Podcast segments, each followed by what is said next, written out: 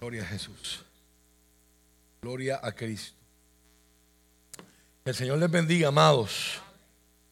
Que el Señor les bendiga más. Muy buenos días.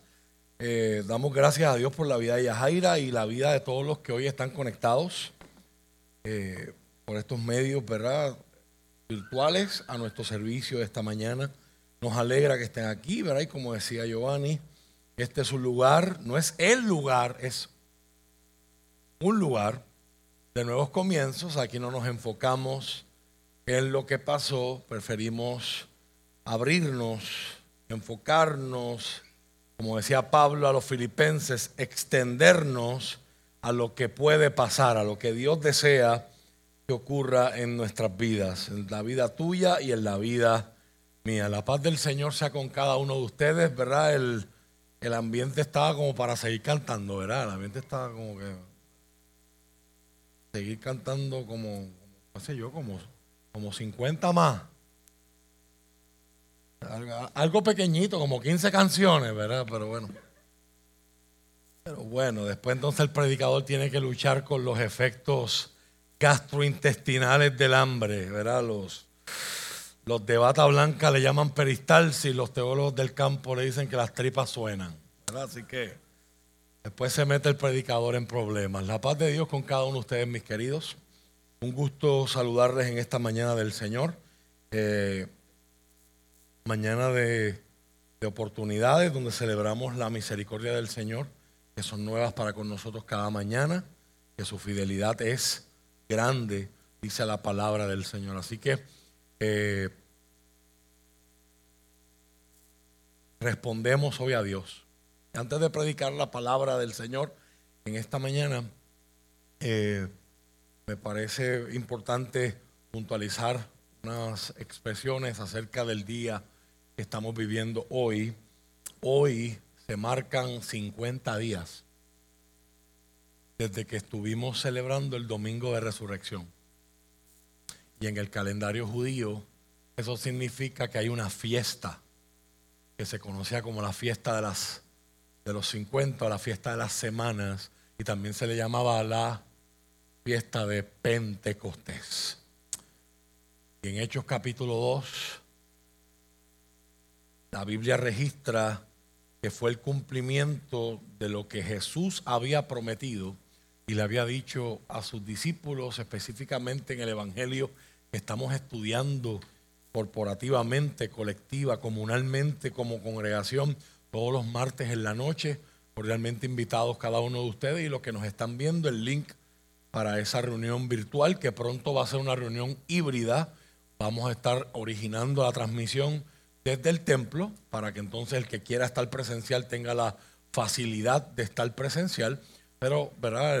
Eh, desde la pandemia, mucha gente que antes no estudiaba la palabra con nosotros se ha beneficiado de la el formato, la interacción, la dinámica, ¿verdad? De estudiar la palabra a través de estas plataformas virtuales como lo es Zoom. Así que vamos a retener eso y usted va a tener, ¿verdad? Esa bendición. También los padres de nuestros jóvenes de Yadai, nuestros adolescentes que vienen a traerlos para sus reuniones de martes, pues también entonces no tienen que estar eh, desprovistos o sin, esperando porque la reunión termine sino que pueden participar del estudio de la palabra del Señor mientras sus hijos están recibiendo una palabra apropiada para su edad en la parte de atrás. Así que eh, nos parece una solución apropiada. En el Evangelio de Juan, en unos próximos días, estaremos mirando a Jesús decir, conviene que yo me vaya. Porque si me voy, les voy a enviar al otro consolador. Esa, esa frase es bien importante porque en el griego original hay dos palabras que se pueden traducir como otro. Le explicaba yo a, los, a los, hermanos que toman la clase de discipulado, eh, donde estudiamos qué creen los cristianos, qué creemos los cristianos y por qué. Y es una clase que está abierta a todo el que tenga curiosidad, ¿verdad? De, de lo que es la fe cristiana, no lo que dicen por ahí, sino lo que es a la luz de la escritura. Eh, la damos todos los jueves a las 7 y 30 de la noche.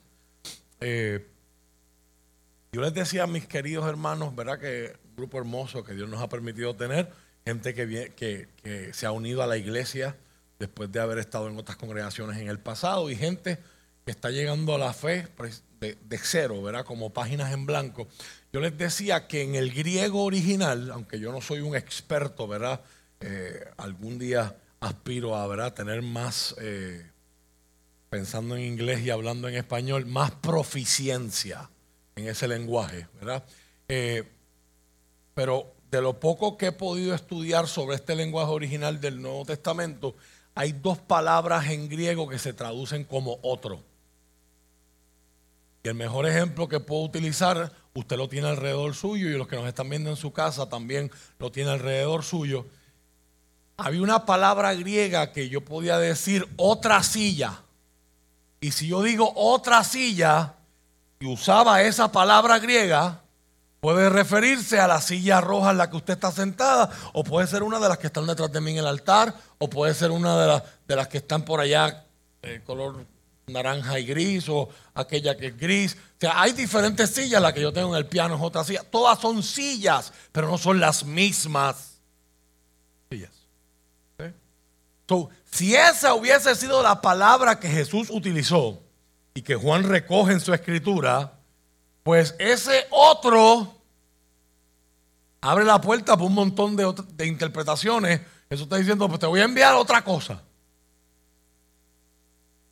Pero la palabra que Jesús escoge es el griego alón, que significa otra igual. O sea, si yo uso esa palabra griega, y te digo, te voy a poner otra silla como la que tú estás sentado, no puedo sacar a la su de su silla y decirle, siéntate en la mía. No, no, esa palabra griega no me lo permite. Tiene que ser otra igual como la que él está sentado. Así que cuando Jesús dice, yo les voy a enviar a otro consolador. Mire qué interesante a la luz de lo que empezamos a hablar la semana pasada en términos de sufrimiento. Que Jesús se presenta a sí mismo como consolador y le dice a una iglesia que va a sufrir. Bajo una teología que admite el sufrimiento como parte de la vida, que es parte de la agenda que tengo hoy para hablar con ustedes. Jesús le dice, les voy a enviar otro consolador. La ventaja de ese consolador es que permitiría que los creyentes que están en Jerusalén, pero los creyentes que están en Samaria y los creyentes que están en Puerto Rico, experimentemos la presencia de Jesús. Porque Jesús en su cuerpo natural solo podía estar en un lugar al mismo tiempo. Pero el Espíritu Santo empodera a la iglesia. El Espíritu Santo santifica a la iglesia el Espíritu Santo es la persona más esencial en la vida del creyente. Y en, este, y en esta celebración del día de Pentecostés es importante que usted entienda que el autor del libro de los Hechos, el evangelista Lucas, deja meridianamente claro y los, el resto de los escritores del Nuevo Testamento siguen esa línea de pensamiento de que el Espíritu Santo como persona está envuelto en el que nosotros vengamos a reconocer a Cristo. Nadie, dice Juan en sus cartas, que nadie puede llamar y reconocer que Cristo vino en carne, a menos que no sea por la convicción, la revelación que da el Espíritu Santo. Y es el, dice Pablo, el que convence de pecado y nos trae por el camino del arrepentimiento. Por lo tanto, si hoy usted tiene razón para alabar al Señor porque sus pecados han sido perdonados, es porque el Espíritu Santo obró en usted.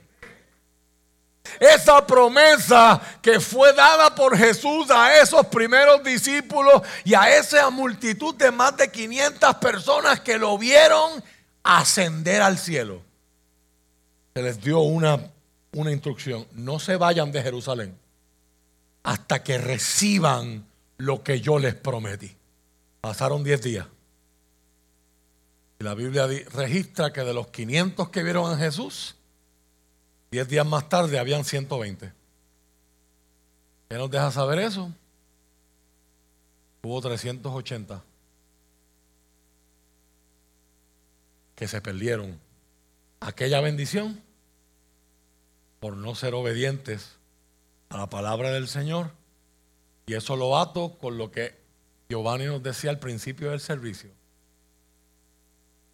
Esperaban que Dios se moviera en el tiempo y en el reloj de ellos.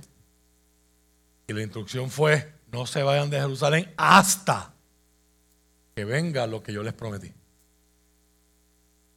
Jesús y el cielo, el Padre y el Hijo, escogieron esos diez días después para en una ciudad, en una fiesta solemne anual judía, estaba llena de israelitas y judíos de todas partes del mundo que eran segunda generación de judíos, tercera generación de judíos y por lo tanto conservaban sus tradiciones y costumbres, pero tenían otros idiomas. Pero venían a Jerusalén porque eso era lo que decía la ley, que cada judío tenía que ir. Y en medio de aquel escenario cosmopolita, cosmopolita, pluralista, diverso, Dios decide darle play a lo que en Génesis capítulo 11 puso en pausa.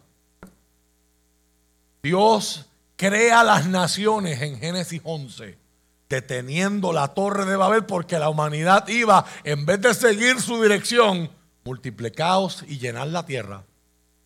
Estaban todos en el mismo lugar y querían llegar al cielo. Que hacer una torre que llegar al cielo. ¿Eh?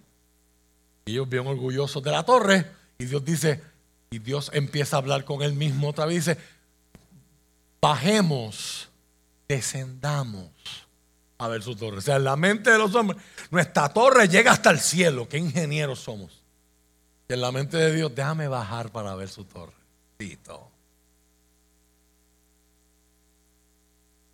Y Dios activa lo que, los, lo que más tarde los anatomistas y fisiólogos del cerebro le llamarían el área o la región de Broca en nuestro cerebro, que queda más o menos por esta, por esta área parietal se aprendieron los lenguajes. Y de momento la gente que antes se entendía ahora no se entienden y tuvieron que buscar quiénes eran los que se entendían y esos dispersaron. Y ahí termina el relato de lo que es la historia universal. Y usted dice, qué brutal está esto. Y pasa la página. Y había un hombre llamado Abraham. ¿Y qué pasó aquí? Porque ahí terminó una historia y comienza otra. Comienza la historia de Israel. Pero las lenguas los lenguajes que dividieron la gente para crear naciones. Ahora, el día de Pentecostés, vuelven a caer lenguas, pero ahora son lenguas de fuego, dice Lucas. Y la gente empieza a hablar en otros idiomas que ellos no conocen porque todos los que están allí o son de Galilea o son de Judea, ninguno ha vivido fuera. Pero todos los extranjeros empiezan a decir, ¿qué está pasando aquí? Yo estoy oyendo gente que nunca ha salido de este lugar y me están hablando de las grandezas de Dios en mi idioma. Y el Señor usa los lenguajes para unir lo que está dividido. So, Pentecostés es un elemento de unidad. No podemos hablar del Espíritu sin hablar de unidad. Recuerde eso cuando hablemos de comunión. ¿Eh? La comunión es uno de los beneficios y proyectos más importantes que el Espíritu Santo trae en la vida del creyente. Ahora, para mí hoy es una responsabilidad recordarle a usted que la posición de la Biblia es no solamente que usted sea salvo, hay otra experiencia. La Biblia le llama bautismo del Espíritu. Que usted sea lleno del poder del Espíritu Santo. Esa llenura se manifiesta como un empoderamiento y una capacitación para usted honrar a Dios y servir a los demás. Hablarle a otros y compartir con otros lo que el Señor le ha dado a usted. Y a la misma vez es una sed y un hambre por Dios que nada de este mundo la puede saciar. Por lo tanto, si otras cosas están compitiendo por el espacio que tenemos en nuestra vida.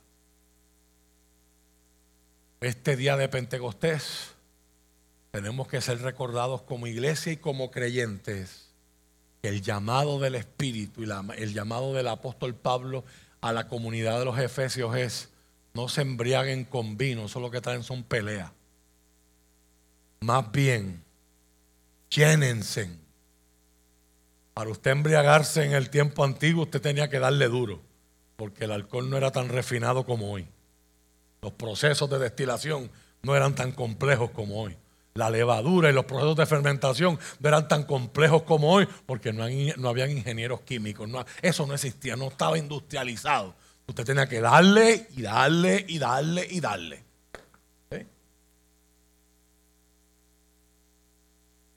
Quizás el ejemplo de nuestra cultura que más puedo, que, más puedo usar es el famoso Mavi.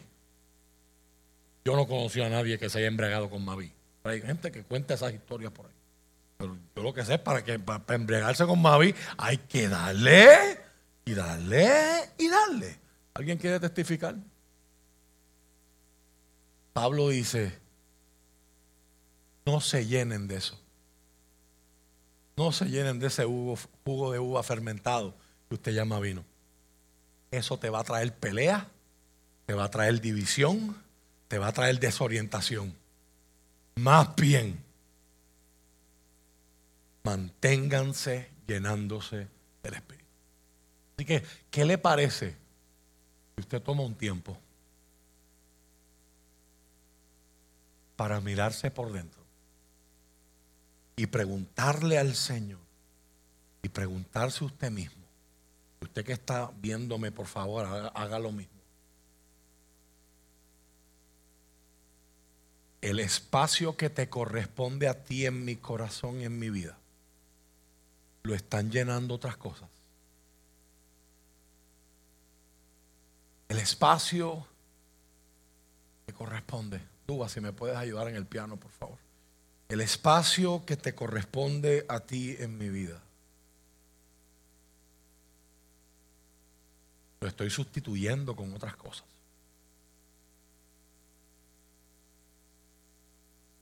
Porque no te puedo decir lléname. No te puedo decir lléname si no tengo espacio para ser lleno. Hay una historia en la Biblia poderosa, en el segundo libro de los reyes. Una mujer que se quedó sin posibilidades dentro de su estructura social. Su esposo murió. Y su esposo se había dedicado a ser un estudiante de la escuela de profetas que había fundado Elías y que ahora dirigía Eliseo. Era el equivalente a un seminario, un, un instituto bíblico hoy día. Y este hombre que había, se había dado por completo para la obra de Dios en Israel, falleció. Esas cosas que no podemos entender, de las que hablábamos la semana pasada y de las que seguiremos hablando hoy. Y aquella mujer en su desesperación, porque el banco le había enviado una notita diciéndole, bajo la estructura legal, él tenía una deuda que tú no puedes pagar porque tú no puedes trabajar. Por lo tanto, lo que procede es que nos llevemos tus dos hijos y los convirtamos como en esclavos para que ellos trabajando por sueldo diario, jornal, vayan pagando la deuda. Si tarda años, pues años tarda. Imagínese usted vivir en un tiempo así hoy. A veces las presiones económicas y las deudas no nos dejan dormir. Imagínese si la consecuencia no fuera me van a dañar el crédito. Imagínate si la consecuencia fuera me van a llevar como esclavo.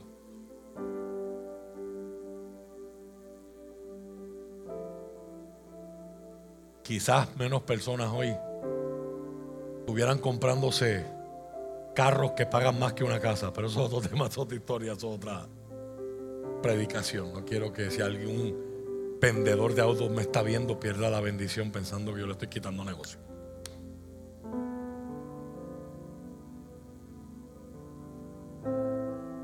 Aquella mujer acudió donde único sabía. Llegó a donde su esposo trabajaba, llegó a la casa de Dios, llegó al instituto y le dice a Eliseo,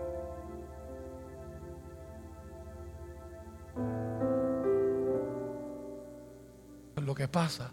Y el profeta pregunta, ¿qué tú tienes en tu casa? Ella viene con una inquietud.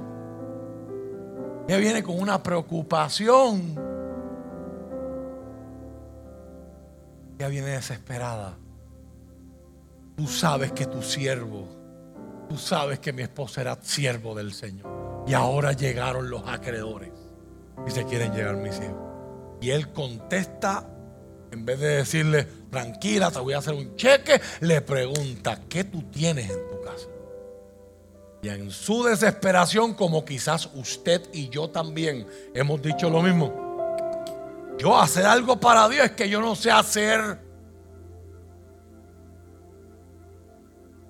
Tu sierva ninguna cosa tiene en su casa, solamente una vasija con aceite. Y el profeta le dice, eso es lo que vamos a usar. Busca y pide de tus vecinos, amigos, familiares, otras vasijas, pero tienen que ser, tienen que tener una característica. Las vasijas tienen que estar vacías. Pídelas prestadas. Y te vas a encerrar con tus hijos y vas a echar el aceite. Ahí le dice que ella fue y lo hizo. Y cuando una vasija se llenaba, la ponían aparte y le pasaban otra. Y el milagro era que el aceite no se acababa, seguía fluyendo. Pero luego dice, es donde yo quiero que usted mire y ponga su atención. Luego dice, es cuando ella pide otra vasija, los hijos le dicen, no hay más vasijas. Y el cronista nos dice, entonces cesó el aceite. No dice, se acabó el aceite. Dice, dejó de fluir. ¿Por qué dejó de fluir? Porque no había dónde echarlo. Dios no desperdicia.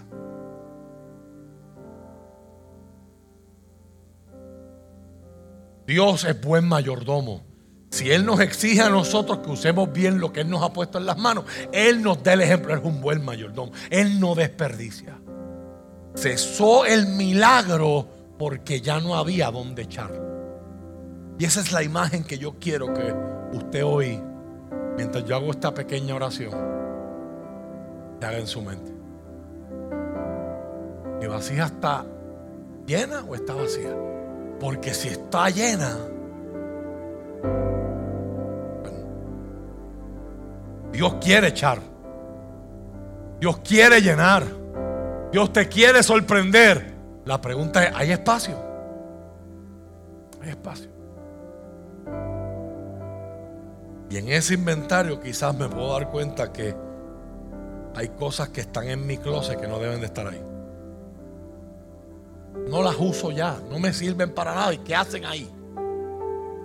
Se puede llamar rencor, se puede llamar miedo, se puede llamar duda, se puede llamar pecados que no he confesado delante del Señor, no me he arrepentido de ellos. Quitan espacio y le restan espacio a esa llenura que Dios quiere que el creyente tenga. Renuevo justo. El deseo de Cristo es que usted y el propósito de Cristo, decíamos el viernes en el culto virtual, es que ustedes tengan vida y yo tenga vida, pero esa vida sea en abundancia. Eso no puede lograrse, esa plenitud no puede lograrse a menos que no seamos llenos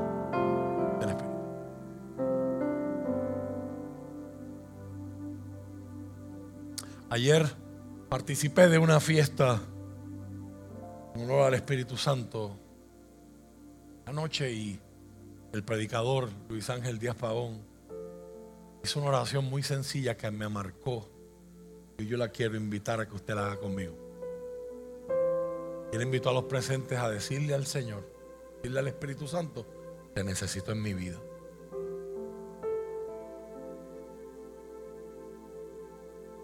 Por si usted está asustado, ahora viene el pastor con oración de 30 minutos. ¿Qué le parece si no lo haga porque yo lo digo? Si usted entiende esto, tome 15 segundos, por favor. Mírese por dentro. Hable con usted mismo. Y hace la pregunta, ¿estoy lleno o estoy vacío? Si estoy lleno, ¿de qué estoy lleno?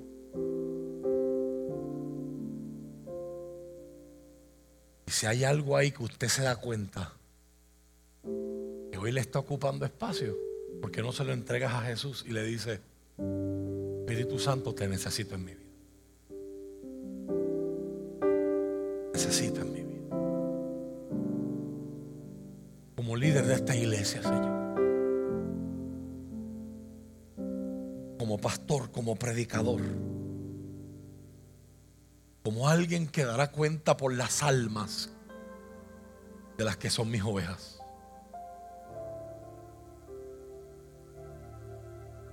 Te necesitamos en nuestra vida.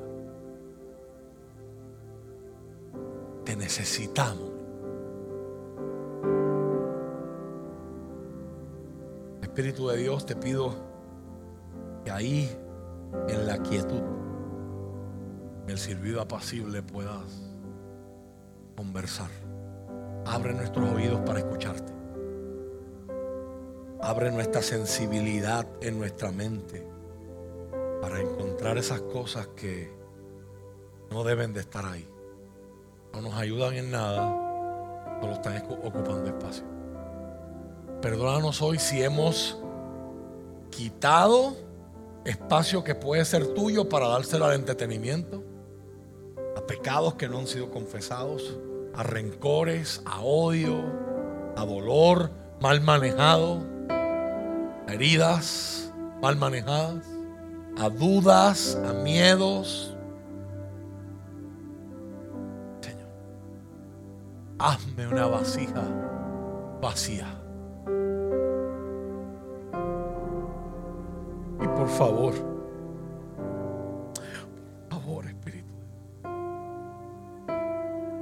Que tu aceite aquí no cese de fluir. Que siempre seamos sorprendidos al ver cómo tu presencia llena a alguien, toca a alguien, bendice a alguien, consuela a alguien. Aquí están tus vasijas vacías. Y hoy juntos decimos, te necesito mi vida. Te necesito mi vida. En nombre de Jesús. En nombre de Jesús. Amén.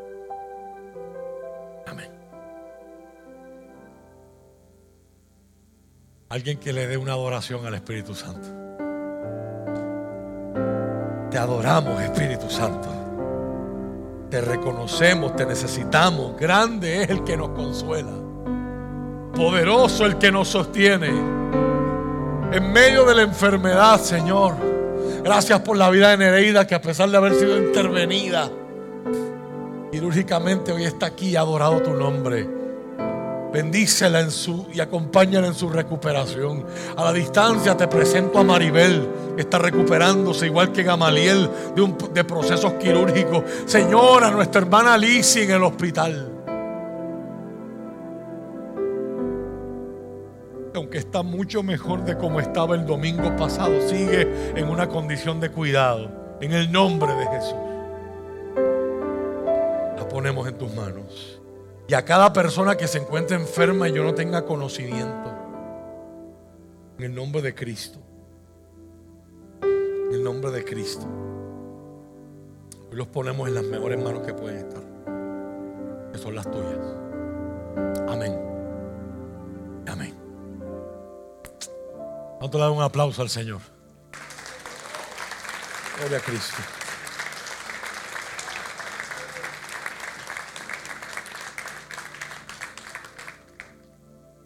Nunca nos avergoncemos de nuestra experiencia pentecostal, pentecostal, pentecostés, o pentecostal, de donde viene ese nombre no es una denominación, no es un concilio, no es un código de vestimenta. Pentecostés es una experiencia. Cada creyente debería tener esa experiencia. No se conforme con solamente decir, Dios me perdonó, soy salvo, estoy en la lista. Dios tiene más para usted. Dios tiene más con usted. Dios tiene más por usted. Y sobre todo, ahí que se especializa el Espíritu, Dios tiene más a través de usted. Aunque lo que tú pienses es como aquella mujer es que yo en casa no tengo, Dios no, va, Dios no quiere usar lo que tiene el vecino, Dios quiere usar lo que usted tiene. Y que así lo que te, des cuenta que lo que tienes es una loncherita con cinco panes y dos pesos, porque la gente escucha eso y piensa que eran dos libras de pan de agua y cinco peces esos de atún gigante. Ah, pues comen, claro que comen cinco mil personas ahí. Eso no lo dice Usted mira el contexto histórico, aquello era una era la meriendita o el almuerzo, un nene para la escuela, que iba de camino para la escuela, el papá escuchó a Jesús y el nene terminó cortando clase. Faltando eh, a la escuela.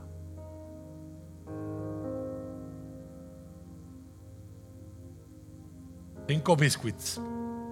Sería una buena traducción a puertorriqueño. Cinco biscuits. O quizás mini biscuits. Tan buenos que son.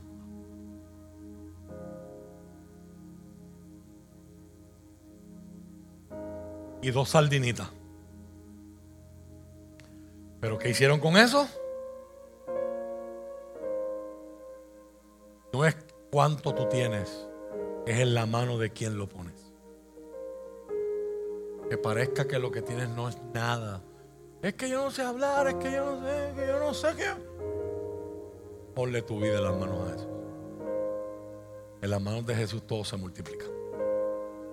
Amén. Hoy voy a predicarles al revés. Ya hemos orado, así que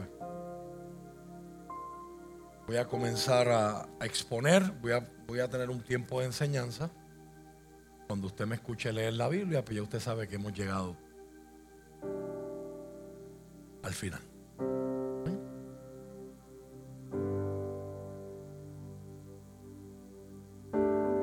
La semana pasada comenzamos una serie de enseñanzas bajo el tema cuando la vida no funciona como se supone. Y dedicamos esa primera sesión de la semana pasada a el tema del sufrimiento como tal. Y básicamente lo que dijimos, si usted no estuvo aquí o no pudo verlo, número uno es que el dolor y el sufrimiento cuando llegan a nosotros, nos damos cuenta de que nuestra vida en nuestra vida no estamos en control, sino que nunca lo estuvimos. Y eso es uno de los aspectos más difíciles de la experiencia del dolor y de la experiencia del sufrimiento. Y dijimos, en segundo lugar, que ante esa realidad que es inescapable e ineludible en la vida, hay dos respuestas posibles. Hay gente, usamos la metáfora del horno, ¿cuántos se acuerdan? Hay gente que en el horno se quema. Y hay otros que en el horno se procesan, se cocinan. En, en, formas prácticas dijimos que hay gente que ante la experiencia del dolor y el sufrimiento alimentan sus dudas y deciden alejarse del Señor, haciéndose preguntas de cómo, cómo un Dios bueno, un Dios justo, un Dios amoroso permite tanta miseria, depravación, dolor y angustia. ¿Cómo Dios permitió que esto pasara?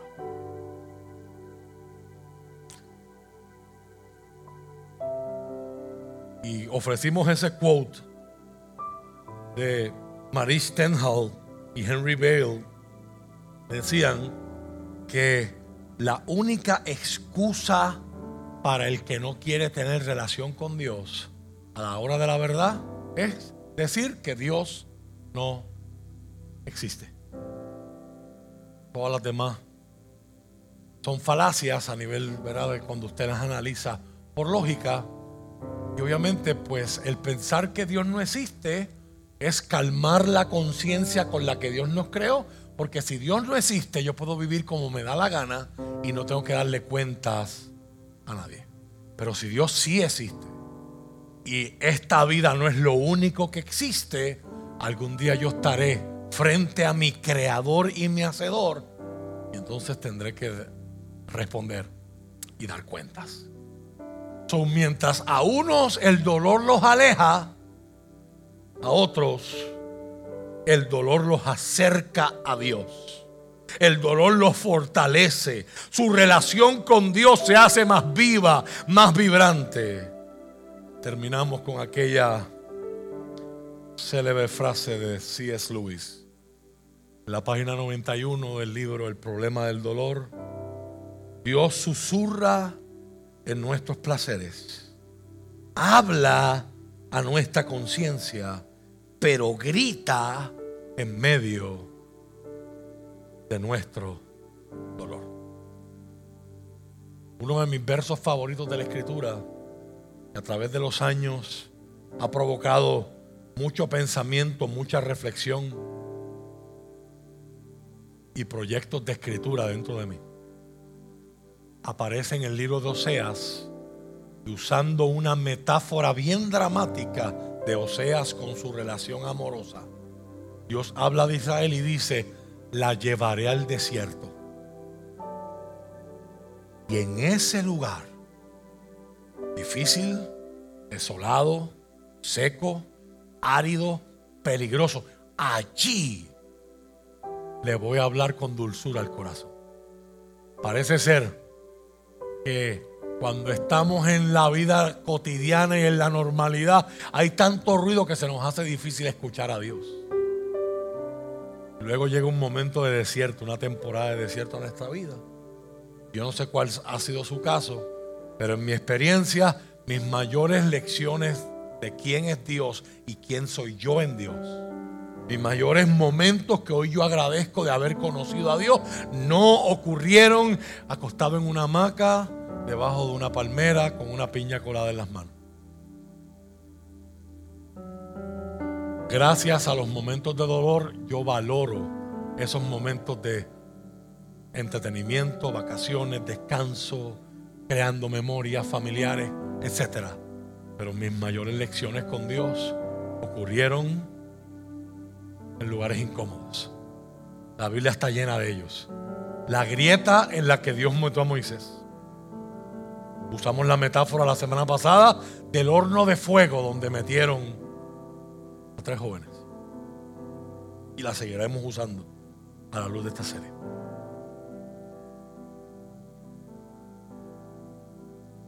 Hoy quiero continuar con este tema del sufrimiento, pero ahora mirándolo en la perspectiva de la Biblia y cómo la Biblia contrasta con las diferentes culturas. Dijimos la semana pasada que la Biblia, no solamente el tema del sufrimiento era muy grande en la Biblia, y dijimos en esos ejemplos que dimos de Génesis, de Éxodo y de toda la verdad, todo el Antiguo y Nuevo Testamento, dijimos que el libro de Job, que es el objetivo de nuestra serie, es exclusivamente, está determinado a una reflexión profunda acerca del sufrimiento injusto. Déjenme repetir eso otra vez para los que toman nota, para recordar, para aprender. El libro de Job trata de una reflexión profunda acerca del tema del sufrimiento injusto. Mientras que el libro de Eclesiastés, que es un libro hermano dentro de este arco iris de géneros diferentes de la Biblia, en esto que llamamos literatura de sabiduría. Enseñé hace unas semanas atrás, para propósitos didácticos, hoy lo repito, una sociedad que está a punto de desaparecer o se siente en amenaza de desaparecer, eso es lo que hace que surja la literatura de sabiduría. Es, si viene un Asiria, si viene un Babilonia, si viene un Egipto, que tiene un, un ejército mejor que el nuestro, y nos borra del planeta, nos matan a todos, ¿cuál será nuestro rastro? Hay que escribir. Cada civilización, cada pueblo del Mediterráneo y del Oriente antiguo. Los vemos escribiendo después de un momento específico, alrededor del año 1000, 1500, 2000 años en algo. La escritura vino a ser un método alternativo, nuevo, porque la sabiduría no se pasaba por páginas. La educación no era en una escuela, en un pupitre. La educación era todas las noches en la fogata, después de haber terminado todos los quehaceres del día. El cazar, el, cocinar. En aquella fogata se sentaban los ancianos. Y los ancianos eran los que compartían el conocimiento a través de historias. Y los niños hacían preguntas y conocían las historias. Y en las historias se pasaba el sabiduría, se pasaba la sabiduría. Lo que acabo de definir en palabras de para muchos domingo en la mañana significa rimbombante, pero usted sabe que yo me esfuerzo para que domingo en la mañana sea como cualquier otro día de la semana en términos de enseñanza.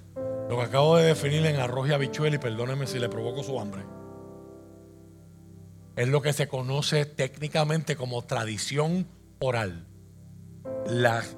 el, conocimiento se transmitía padres, hijos, hijos, nietos, nietos, bisnietos. Iba de generación en generación.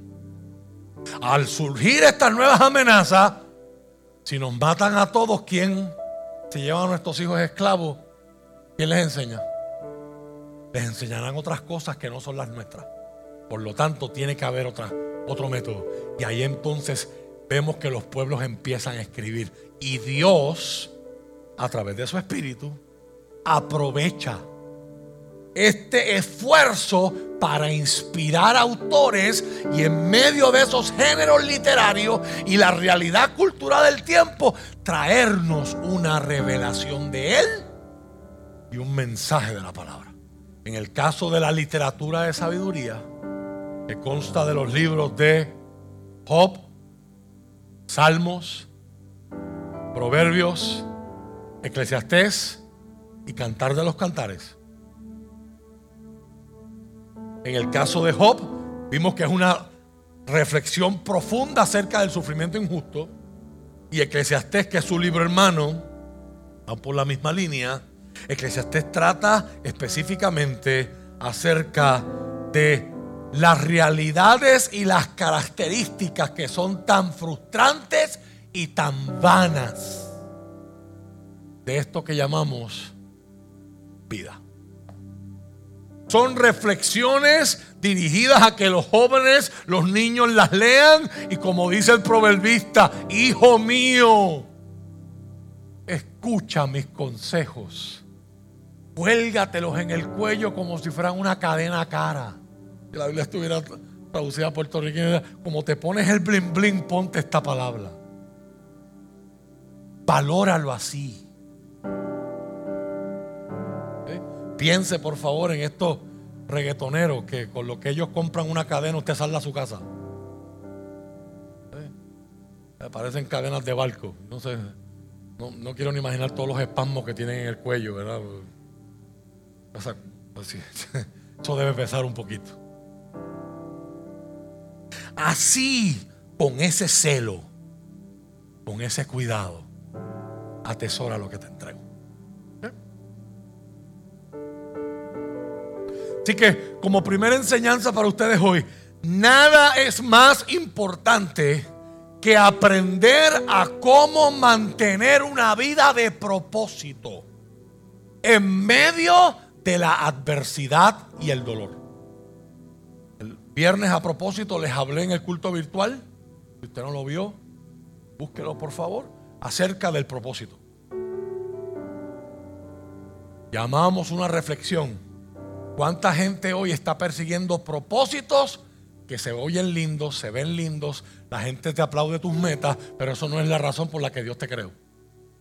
Por lo tanto, tú estás persiguiendo un propósito, qué bueno, pero no es el propósito de Dios para tu vida. Eso no significa que todo el mundo necesita estar en el altar o con un ministerio, que es la mala interpretación más común de hacer una enseñanza como esta. Pero si Dios te, diseñó y te pensó para construir y arreglar cosas, y usted está con una calculadora, quizás hay mucha probabilidad que usted sea miserable.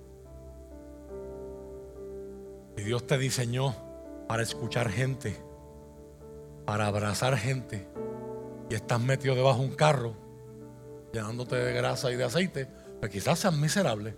No significa que hay una cosa que sea mejor que la otra. Significa que hay que acercarnos a Dios porque el manufacturero sabe para qué te creó.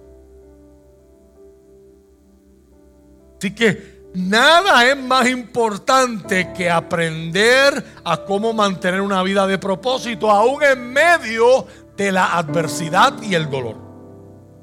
Una de las formas en las que una cultura le sirve a sus miembros es ayudarles a enfrentar el mal terrible y la adversidad. Los sociólogos y los antropólogos han analizado y comparado las varias maneras en las que las culturas entrenan a sus miembros para enfrentar el duelo, el dolor y la pérdida. El sociólogo Peter Berger escribe, cada cultura ha provisto una explicación de los eventos humanos que confiere un significado en las experiencias y a las experiencias del sufrimiento y el dolor. Y otro que es igual de famoso, quizás mucho más famoso que él, Max Weber, en su libro La sociología de la religión, escribe, todos los seres humanos somos movidos, impulsados por una compulsión, un deseo interno de entender al mundo como un cosmos que tiene significado y luego tomar posición en cuanto a él. Por eso es que propuestas como las de Richard Dawkins, muchos de ustedes han visto la película de él, Muchos conocieron de sus escritos.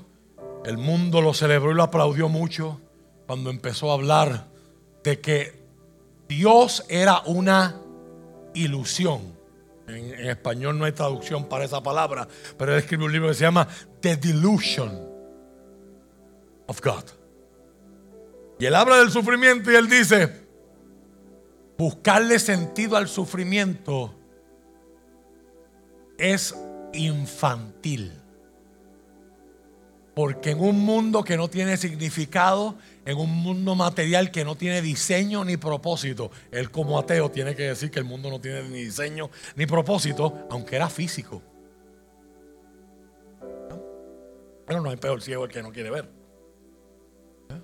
En un mundo que no tiene ni diseño ni propósito, pues ¿para que usted busca, va a buscarle significado a algo que no lo tiene? Hay que sufrir y ya. Algunos tienen suerte, otros no. ¿Y usted ha escuchado eso? Esa teología, esas son expresiones teológicas. Son expresiones teológicas que no son bíblicas, no son cristianas y en mi opinión no son correctas. Pero la gente las dice, unos nacen estrellas y otros nacemos.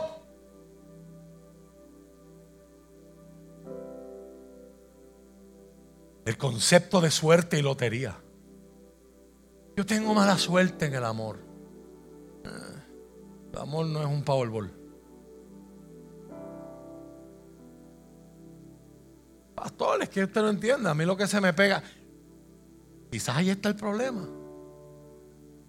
Todos los días mi esposa me ponía un video de la esposa de, de Marcos Yaroide, que le decía a la iglesia, la gente, mira el, mira el modelo. Y todo el mundo, ay, qué lindo. pero después puso la foto de cuando él era juvenil y adulto en la iglesia. Y la gente se empezaba a reír. Porque era, era un antes y después. Y ella decía, eso, eso lo he tenido que ir trabajando yo. Y le decía a las dominicanas, guaya la yuca. Ella, ella decía, ella decía, la gente quiere el resultado, pero no quiere el proceso. Y le decía a las muchachas, ¿quién sabe cuántos hombres de Dios te han pasado por el lado? Porque tú estás buscando el Marcos Yaroide. Lo quieres ya terminadito. Entonces decimos, que tengo mala suerte. Quizás lo que, lo, quizás lo que tiene son malos ojos. Aquí se van los gloria a Dios, los aleluya. Así que déjame volver a los sociólogos.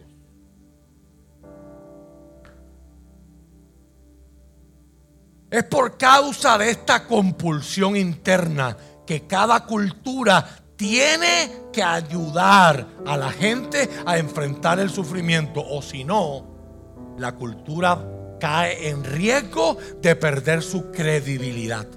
Cuando no se da una explicación para el sufrimiento y el dolor. Cuando el sufrimiento se percibe como algo que no tiene sentido, como una pérdida, como algo inescapable, sus víctimas pueden desarrollar una ira profunda y que no muere. Y un odio envenenado. Que el filósofo Friedrich Nietzsche llamó resentimiento como lo ha llamado Max Weber y otros. Y ese resentimiento, dicen los sociólogos, provoca inestabilidad. Y es en inestabilidad que los gobiernos se caen al piso, que las estructuras sociales se caen. Y es lo que se trata de evitar cuando hablamos de ley y orden. Porque si aquí los barcos dejan de llegar con comida y pasan unas cuantas semanas, va a haber mucha gente que se les va a olvidar el civismo, se les va a olvidar el altruismo, se les va a olvidar la moral, se les va a olvidar el sentido común, que a veces es el menos común de todos los sentidos. Y pueden terminar comiéndose unos a otros. Es la razón por la que series como Walking Dead y tantas otras han sido tan exitosas presentan de lo que es un, capaz un ser humano que está desesperado por sobrevivir. Por lo tanto, esas explicaciones que provee la sociedad son indispensables. Cada sociedad tiene que proveer un discurso que tiene que tener dos cosas. Un discurso que ayude a la gente a enfrentarse al sufrimiento. Tiene que tener dos cosas. Número uno, tiene que haber un entendimiento de el dolor. Y número dos, tiene que tener una respuesta propia para el dolor. Y es con esos discursos que la sociedad equipa a la gente para las batallas de lo que es vivir en este mundo. Yo quiero examinar brevemente un survey de lo que es de lo que son los discursos de las culturas tradicionales, que muchas de ellas se parecen a las culturas de la Biblia. Y vamos a ver en el libro de Job esos discursos que compiten, tratando de explicar por qué un hombre justo está sufriendo.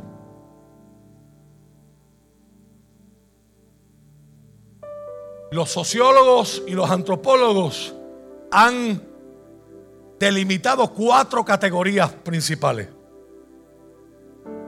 para estas culturas tradicionales. Número uno, algunas culturas han pensado que el dolor y el sufrimiento emanan de la falta de la gente de vivir correctamente, del fracaso moral. Muchas sociedades creen, como creían los amigos de Job, que si tú honras el orden y el código moral, que honras a Dios o a los dioses, tu vida te irá bien. Y que las circunstancias de dolor son un wake up call, son un llamado al arrepentimiento de que necesitas cambiar tu vida. A estas a esta categoría se le llaman culturas moralistas por los antropólogos y los sociólogos. Y el mejor ejemplo es una palabra que un montón de gente dice y no tiene ni idea de lo que significa. Y viene del hinduismo. Se llama karma. El hinduismo piensa que usted y yo estamos presos en una cárcel que le llaman la cárcel del samsara, el ciclo del samsara o la cárcel de Brahman. Por lo tanto, yo tengo que portarme bien en esta vida porque cada vez que yo estoy sufriendo, estoy pagando el postre. Estoy cosechando lo que sembré en una vida pasada. La base de ellos es la reencarnación. Por lo tanto, el, la solución es portarse bien para seguir subiendo de casta y de categoría. Quizás en la vida pasada eras una cucaracha y te aplastaron y te dieron la oportunidad en esta de que fuiste buena cucaracha de nacer como bebé. Pero si te portas mal.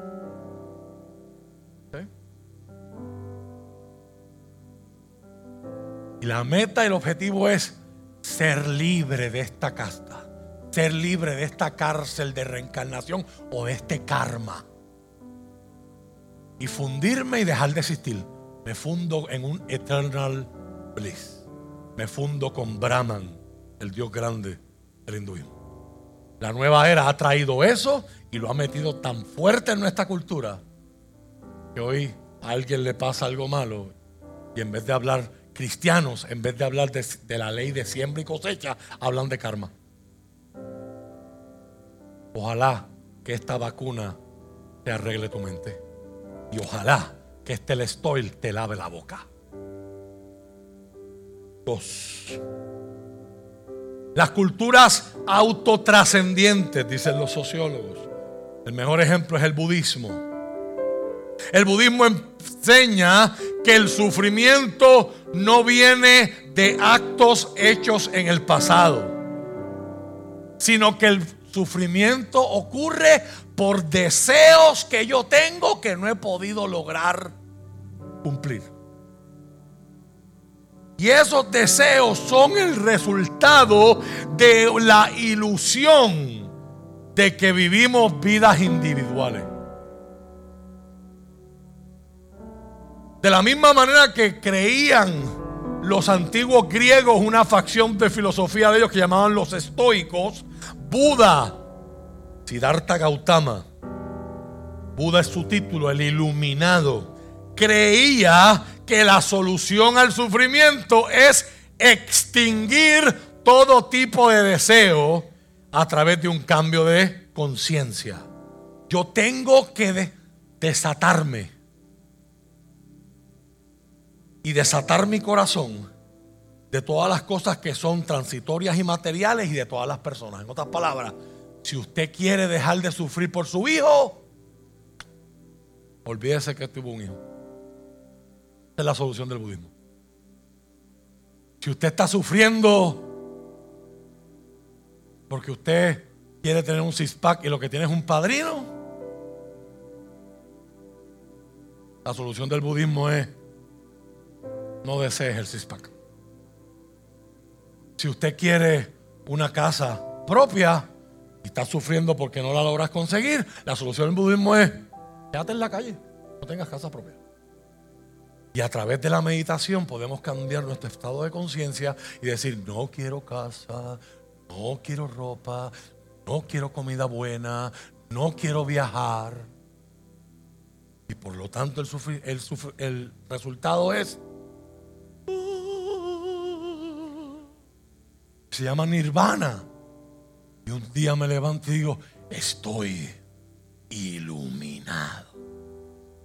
Porque ya no quiero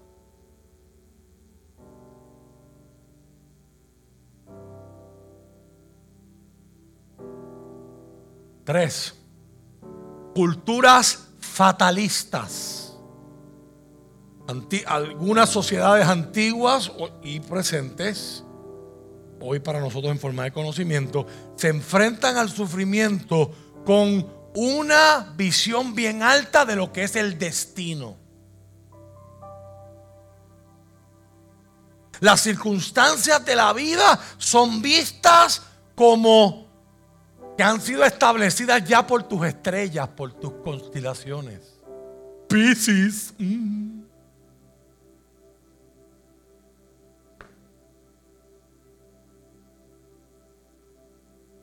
O por fuerzas sobrenaturales. Los griegos creían en la maldición de los dioses. O en el caso de el Islam y los musulmanes, las cosas son como son porque es la voluntad inescrutable de Alá. Inescrutable significa que usted no puede hacer preguntas, usted se somete. La Biblia tiene de eso. Pero la Biblia permite y fomenta las preguntas.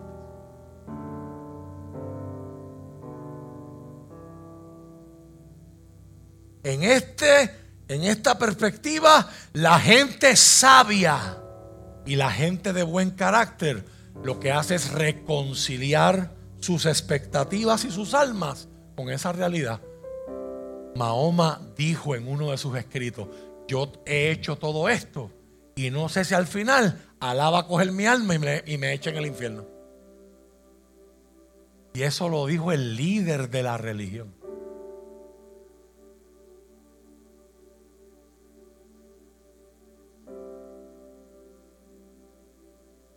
Si usted es musulmán y me está viendo hoy, definitivamente no es casualidad. Dios te citó. Busca y lee los hadiths y vas a ver lo que yo estoy diciendo. Cuarta alternativa. La, visión o las culturas dualistas. Dual significa Dios, dos poderes, dos deidades, dos dioses. Muchos cristianos tienen una interpretación dualista de la Biblia que es incorrecta. Piensan que Dios está en una esquina y el diablo está en la otra. Se pasan peleando. Eso no es lo que dice la Biblia. Las culturas dualistas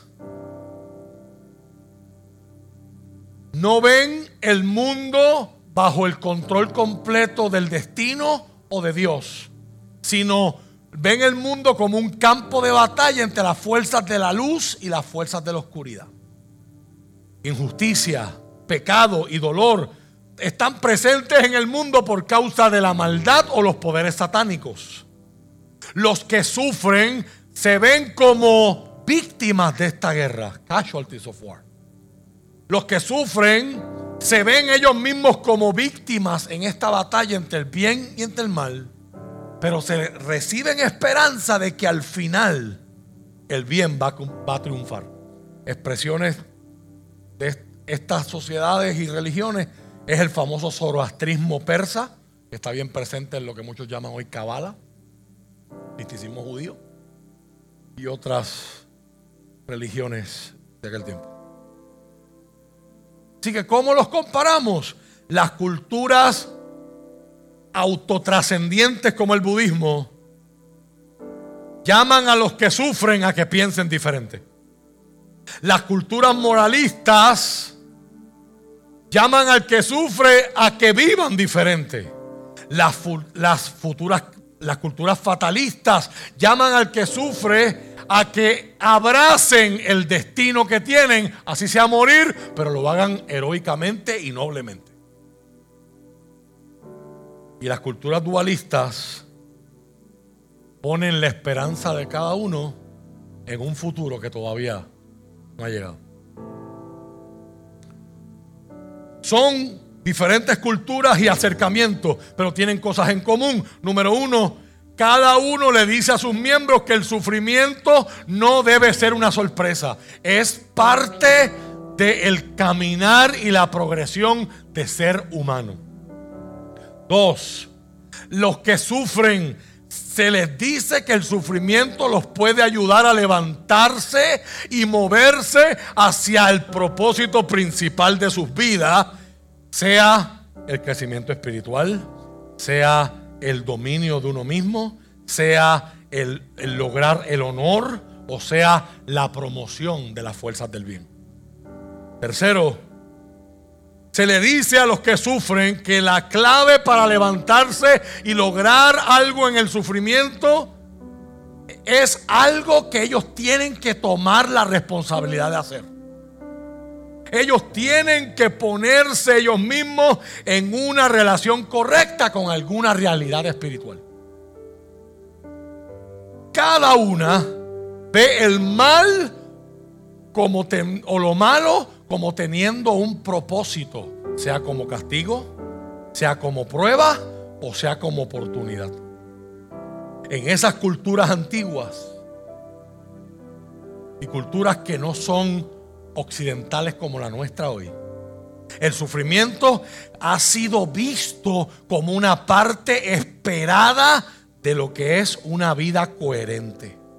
Una forma crucial de vivir bien y de crecer como persona y como alma.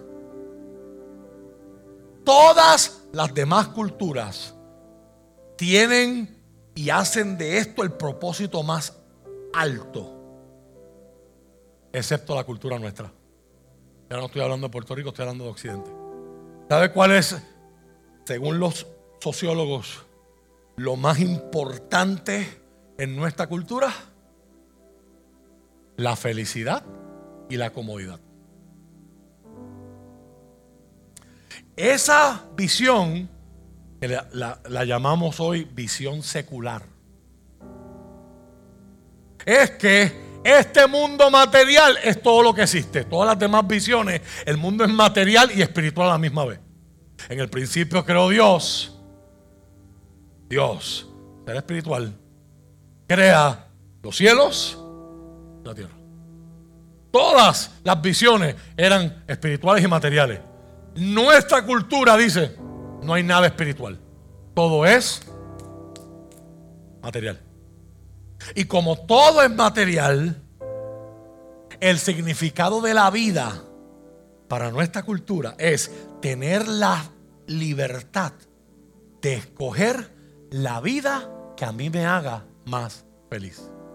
Déjeme repetir eso porque le estoy poniendo un espejo al mundano que usted lleva dentro. Y yo también. Así es como te enseñaron a pensar desde que estabas en Head Start.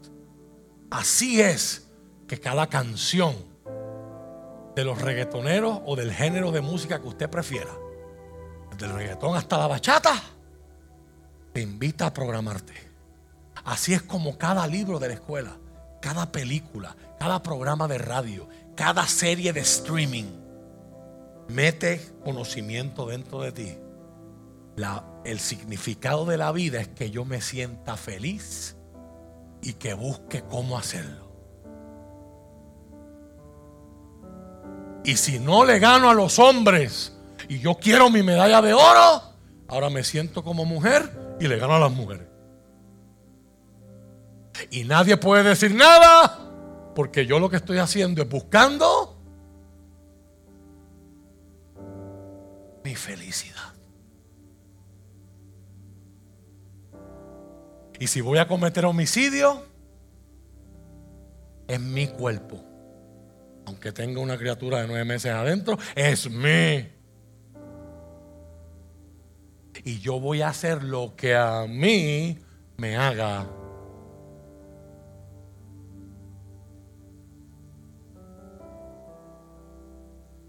si quiero lo que tú tienes y tú dejas lo que tú tienes mal parqueado, me lo llevo. Porque a mí me hace.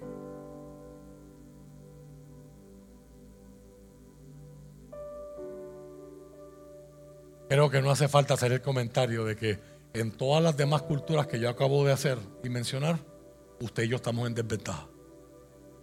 La cultura nuestra es la menos que nos prepara para el sufrimiento.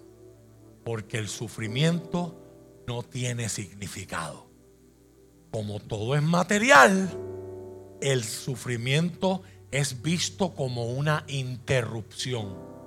Se interrumpe mi comodidad. Se interrumpe el flow de mi vida. Se interrumpe, ah, ahora tengo que ir al hospital. Pero es que yo iba para el cine. ¿No he escuchado gente así haciendo esa reacción insensible?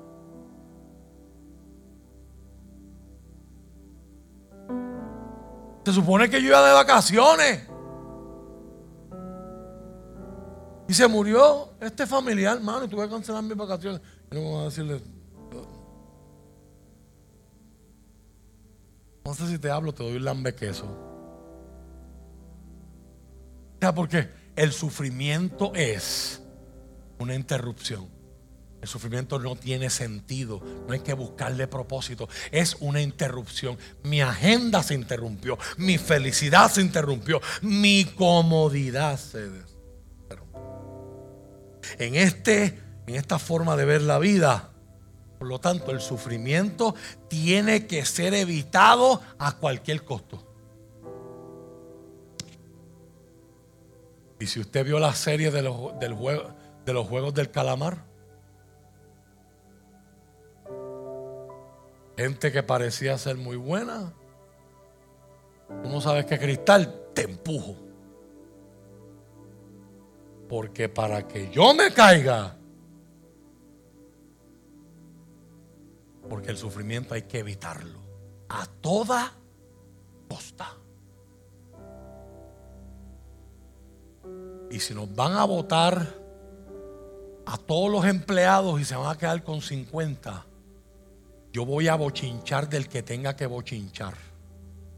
Yo voy a chotear al que tenga que chotear. Yo le voy a meter las manos. Yo le voy a envenenar las pruebas y contaminar las pruebas que lo tenga que hacer con tal de que yo caiga en esos 50. Porque bien dijo el hipnólogo, quítate tú. Para ponerme yo.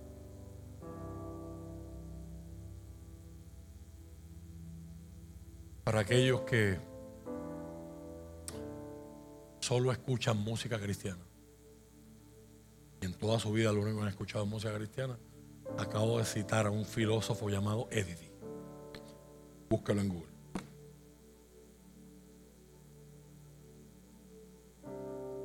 ¿Por qué este approach, por qué este acercamiento es erróneo?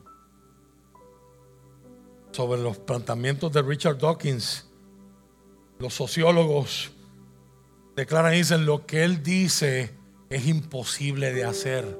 Nosotros tenemos algo que nos urge. Yo quiero saber por qué es que yo estoy sufriendo. La pregunta más importante, las preguntas más importantes que todos los seres humanos nos hacemos empiezan con las palabras por.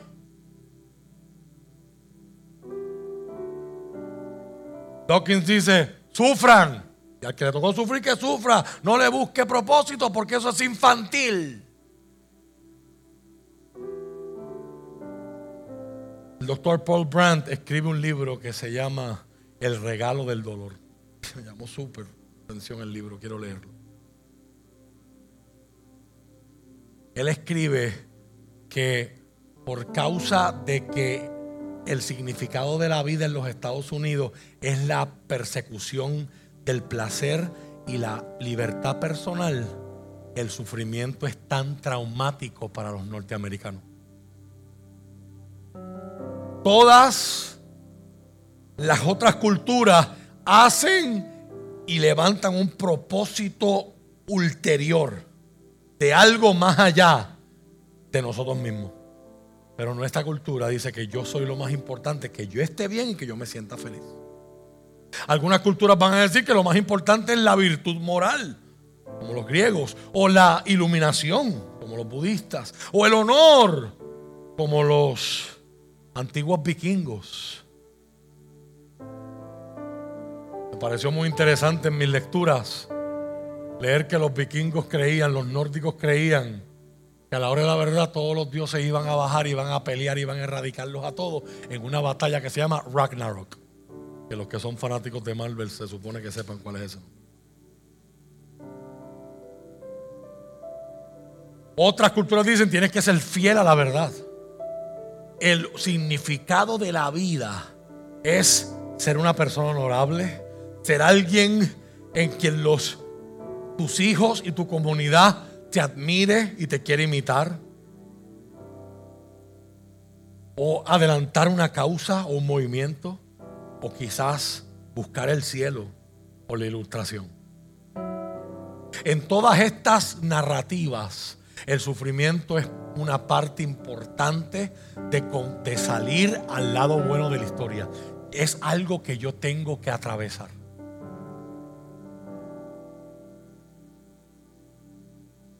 Todos estos significados de la vida pueden ser logrados no solo a pesar del sufrimiento, sino a través del sufrimiento. ¿Te las palabras del salmista en el Salmo 84? Atravesando el valle de las lágrimas.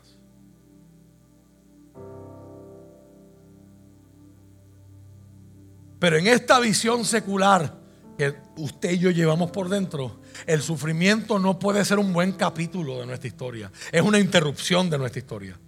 No puede llevarte a casa o promoverte para lograr mejores cosas. Porque el sufrimiento siempre gana. Por lo tanto, en nuestra cultura el que sufre es una víctima. Y está bajo ataque de fuerzas naturales que no tienen ninguna intención. Porque nada de eso existe. Y eso significa que el sufrimiento separado de la narrativa, de la estructura de la vida humana, es como un ruido, una interferencia accidental en el drama de la vida del que sufre. El sufrimiento no tiene relación con cualquier trama o historia, solamente es una interrupción caótica.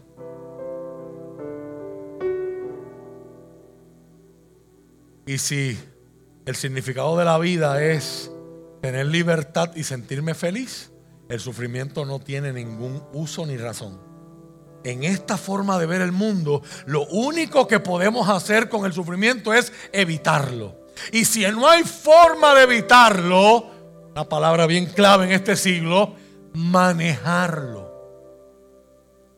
Minimizar las emociones de dolor y de incomodidad lo más posible.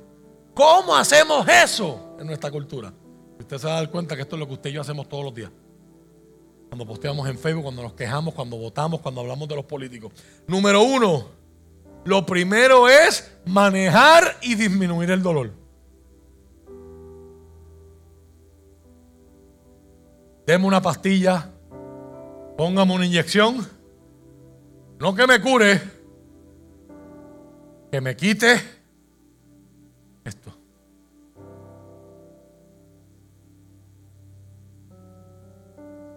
Y dos, lo segundo que hace nuestra cultura es buscar que otra persona se encargue. En las otras culturas que yo acabo de hablar, es mi responsabilidad moverme, crecer, aprender, modificar, dejar de desear. Pero acá en nuestra cultura es responsabilidad de alguien más. Hay que buscar un experto que me ayude a quitarme el dolor. Sea un doctor, sea un psicólogo, psiquiatra, terapista, sea un político. Algo está mal en mi cultura y el responsable de arreglar eso es el experto que está allá en el Capitolio.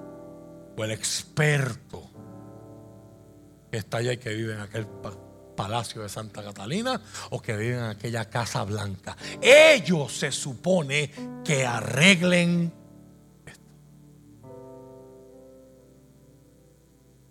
Y siguen pasando los años y usted y yo encontramos más gente a quien culpar. La culpa la tienen los republicanos. No, la culpa la tienen los demócratas. La culpa la tienen los PNP. No, son los populares. La culpa la tienen la comunidad LGBT. No, la culpa la tienen los cristianos. Fundamentalistas.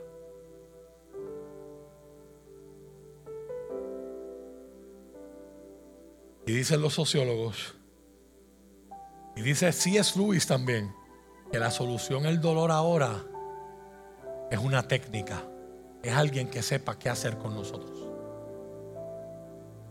si no encuentro técnica es estar indignado. O como le llaman en Puerto Rico, estar ofendido. ¿Cuántos conocen gente ofendida? Levánteme la mano. ¿Cuántos ustedes, no estoy hablando de usted, por favor, acaso, ¿cuántos de ustedes conocen, excluyendo al que usted vio en el espejo esta mañana, cuántos de ustedes conocen gente que se ofende fácilmente? Seamos honestos. ¿Verdad que ya cada vez nos ofendemos con menos con menos? Nuestra tolerancia está tan bajita hay gente que debería andar con un sign ofendido. No me dieron paso en la luz, ofendido. Yo quiero esa camisa, no está en mi sign, ofendido. Alguien se lo llevó y era mío.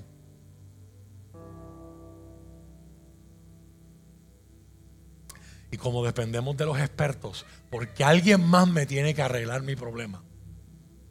Cada experto tiene su lógica, su técnica, su solución. Y eso genera confusión. Dígame usted, usted y yo no estamos desorientados.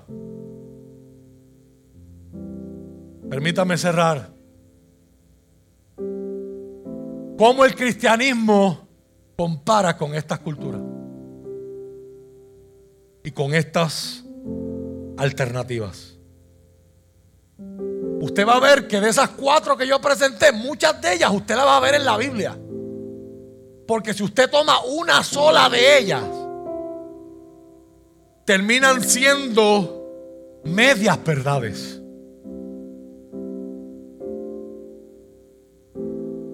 Por ejemplo, en vez de soportar el dolor con honra, como decían los estoicos, sufrir aunque me cueste la vida, a los cristianos se les permite y se promueve que expresen su duelo su clamor, sus preguntas.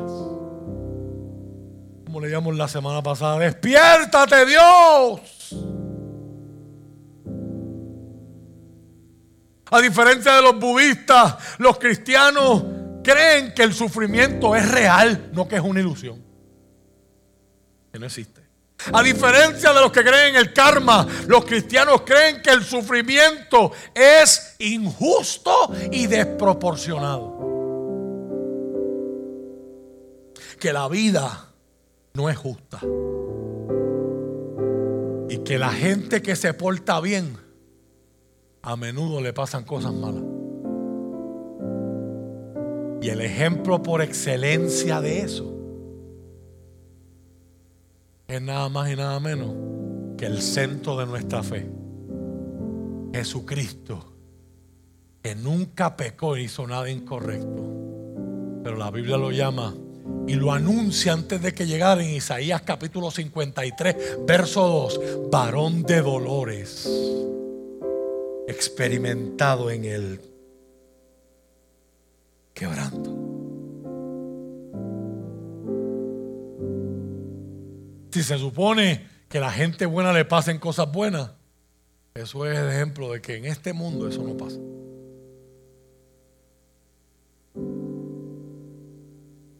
Así que cuando usted esté diciendo lo que dijo Giovanni al principio del culto, a mala hora dije que vengan los retos y que venga aquello y venga lo. Recuérdese que usted no está solo. Que Jesús sufrió más que usted. Y a diferencia de usted, como hablaremos la semana que viene, nosotros decimos, ¿por qué a la gente buena le pasan cosas malas? ¿Y cómo tú estás seguro que esa gente es buena? Pues la Biblia no va a decir eso. La Biblia nos va a bajar con una recta a 200 millas por hora que ninguno podemos batear. Nos va a decir, tú eres malo y yo también. Y dentro de mí hay maldad. Pero yo que yo escojo verme como bueno. ¿Y por qué a gente tan buena como Pues ninguno de nosotros decimos que somos malos. ¿Quiénes son los malos? Los que me tienen ofendido. El que me robó el parking.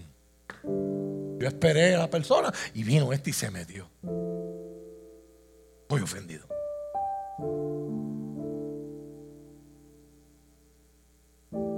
Él va a decir que tú no eres bueno. Jesús sí era bueno. Y le pasaron cosas bien malas. A diferencia de, las, de los approaches, de las perspectivas dualistas, el cristianismo no ve el sufrimiento como una forma de pagar o purgar tus deudas de pecado por la virtud de la cualidad de tu resistencia al dolor. El cristianismo no enseña que hay que vivir una vida de monasterio, de autoinfligirse dolor para ganar santidad o estar más cerca de Dios. El dualismo divide el mundo entre gente buena y gente mala. Y el sufrimiento es una insignia. Y dice, yo he sufrido, yo soy bueno. Soy superior, moralmente superior porque he sufrido. En Cristo hemos recibido perdón, hemos recibido amor, hemos recibido adopción a la familia de Dios y eso nos libera de la tentación de estar orgullosos de nuestro sufrimiento. Mano, yo me paro aquí hoy porque yo he sufrido más que todos ustedes. No es lo que me califica para enseñar dolor. Pero también eso que hemos recibido de Cristo hace que podamos disfrutar en el presente aunque estemos en sufrimiento, de todas esas bendiciones que Dios nos da que yo no merezco. La doctrina cristiana del sufrimiento convoca a, a, algo más que solamente una tolerancia paciente del dolor. El dolor y el sufrimiento de la vida provocan que fijemos nuestros ojos en Jesús, el autor y el perfeccionador de nuestra fe. Así que, ¿cuál es la receta del cristianismo para los que sufren? El cristianismo enseña, a diferencia del fatalismo, que el sufrimiento nos domina, es sobrecogedor, es overwhelming.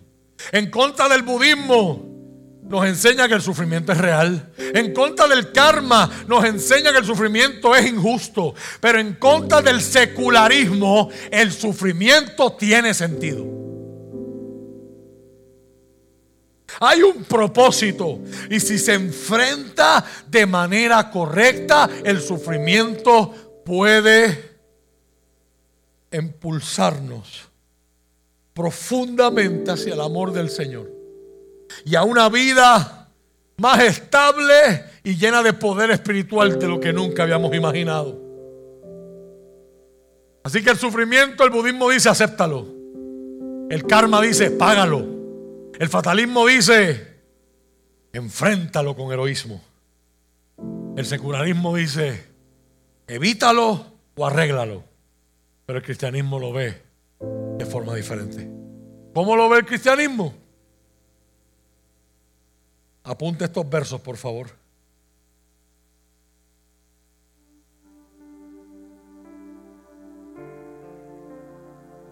Primera de Pedro, capítulo 3, verso 14.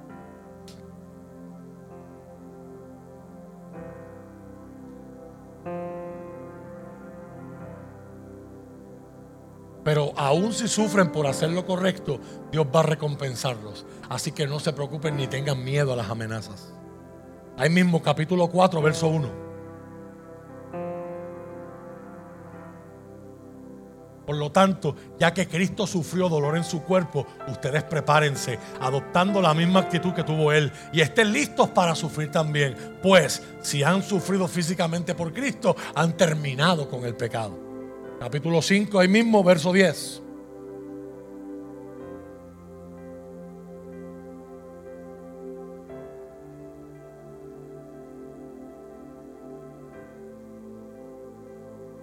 En su bondad Dios los llamó a ustedes a que participen de su gloria eterna por medio de Cristo Jesús. Entonces, después de que hayan sufrido un poco de tiempo, Él los restaurará, los sostendrá, los fortalecerá y los afirmará sobre un fundamento sólido. ¿Qué hace el cristianismo? Toma estas medias verdades y las hace completas. Segunda de Corintios capítulo 4, verso 17. Porque esta leve tribulación momentánea, decía la reina por nuestras dificultades actuales son pequeñas y no durarán mucho tiempo. ¿De qué dificultades está hablando Pablo ahí? Pues dificultades pequeñas de que la gasolina está cara. Porque él tenía un carro que era B12. Y, de hacer así nada más, se va medio tanque. Y él tenía, entonces pues, cuesta echar premium. Eso es malo. Yo estoy minimizando nuestro dolor. Yo lo siento también. Pero ¿tú sabes cuáles son las, las dificultades que él llama pequeñas y momentáneas? Que los están matando, los están secuestrando los están torturando para que digan dónde es que se reúne esa secta clandestina llamada iglesia. Y les van arrancando las uñas de una en una. Y le van matando los hijos frente. Y a todo eso él le llama. Y él sabe de eso porque él lo hacía antes de conocer a Cristo. A eso él le llama. Nuestras dificultades actuales son pequeñas y no durarán mucho tiempo. Sin embargo, nos producen una gloria que durará para siempre y que es de mucho más peso que las dificultades. Según de Timoteo capítulo 3 verso 12. Estoy dando solamente un sampler. Es cierto, y todo el que quiera vivir una vida de sumisión a Dios en Cristo Jesús quizás. Pablo lo está hablando como certeza. Sufrirá persecución. Colosenses, capítulo 1, verso 24. Anótelas, por favor. Queda un minuto para cerrar el tiempo que había destinado.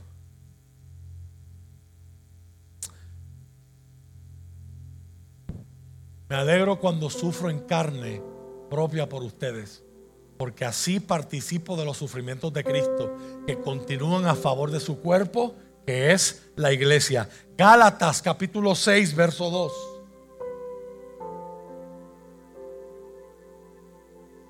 Ayúdense a llevar los unos las cargas de los otros y obedezcan de esta manera la ley de Cristo.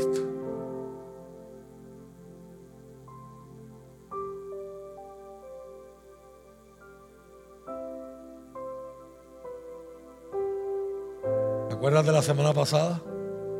Cuando pases por las aguas, yo estaré contigo. Isaías 53, verso 3. Fue despreciado y rechazado. Hombre de dolores, conocedor del dolor más profundo.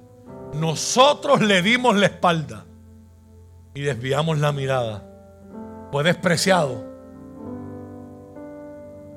y no nos importó. Santiago capítulo 1, verso 12.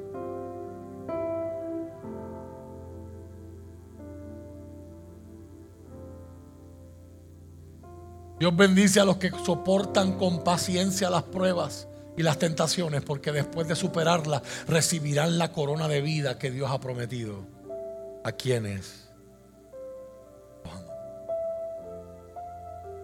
Lucas 14, 27.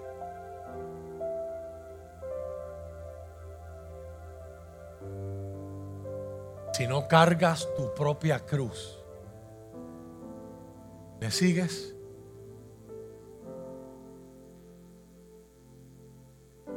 No puedes ser mi discípulo. Filipenses 3, Verso 10.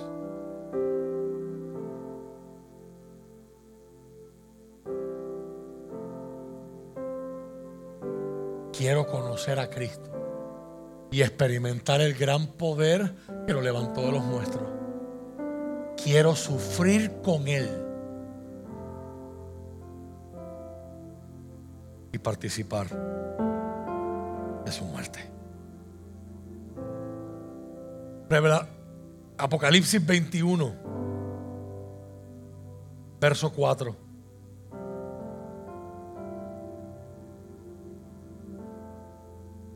Van a ver cosas que usted se da cuenta que toma lo que aquella es una media verdad y la hace completa. Él le secará todas las lágrimas de los ojos. Y no habrá más muerte ni dolor, ni tristeza, ni llanto, ni dolor. Todas esas cosas ya no existirán más. Romanos 8, 18.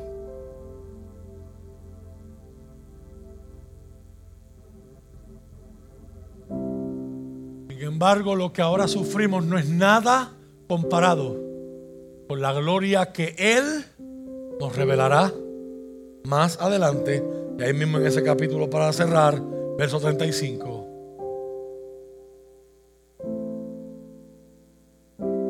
Hasta el final. ¿Acaso hay algo que pueda separarnos del amor de Cristo? ¿Será que Él ya no nos ama si tenemos problemas o aflicciones?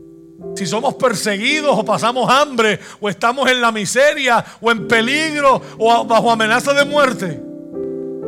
Como dicen las escrituras, por tu causa nos matan cada día. Nos tratan como ovejas en el matadero. Esa es la realidad de los cristianos en el tiempo de Pablo. Claro que no. A pesar de todas estas cosas, nuestra victoria es absoluta por medio de Cristo, quien nos amó. Y estoy convencido, póngase de pie, de que nada jamás, que nada podrá jamás separarnos del amor de Dios. Ni la muerte, ni la vida, ni ángeles, ni demonios, ni nuestros temores de hoy, ni nuestras preocupaciones de mañana, ni siquiera los poderes del mismo infierno pueden separarnos del amor de Dios. Ningún poder en las alturas, ni en las profundidades. De hecho, nada en toda la creación jamás podrá separarnos del amor de Dios que está revelado, dado a conocer en Cristo Jesús.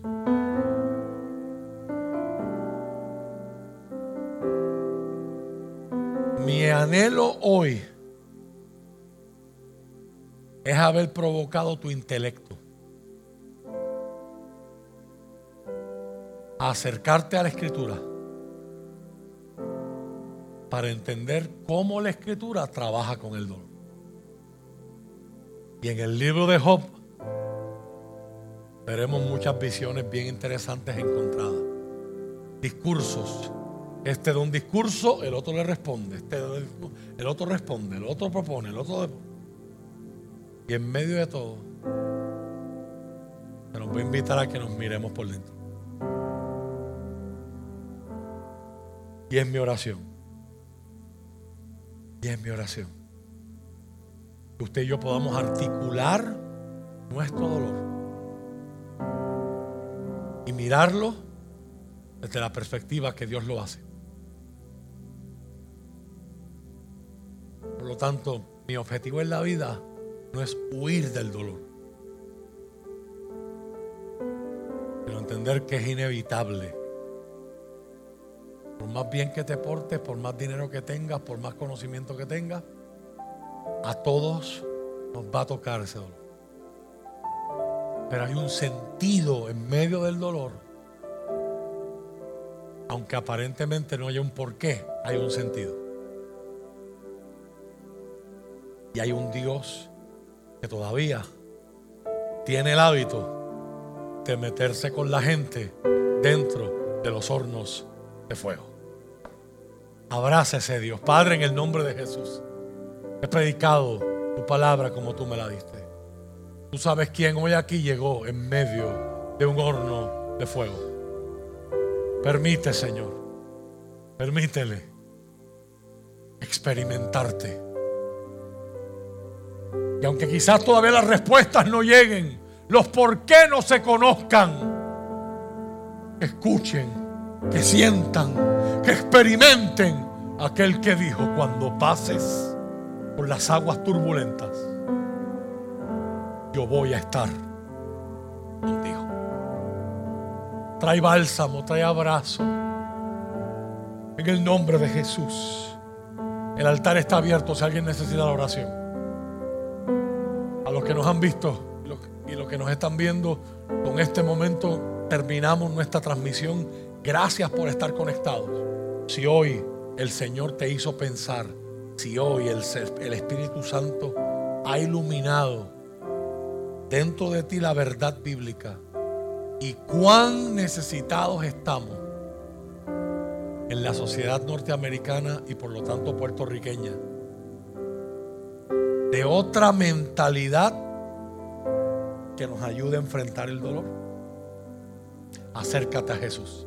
Él es el balón de dolores y experimentado en quebranto, pero también es el buen pastor, también es el rey de reyes y es el Señor de señores. Él es el alfa y es el omega. Él es el primero y el último. Él estaba antes de que tú empezaras a sufrir. Y seguirá como poderoso gigante al lado tuyo cuando el sufrimiento pase. Como decían los teólogos del campo, no hay mal que dure 100 años. Cuerpo que lo resista.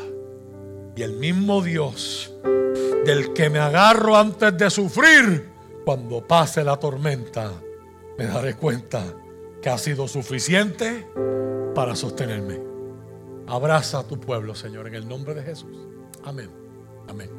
Dios les bendiga. Gracias por haberse conectado.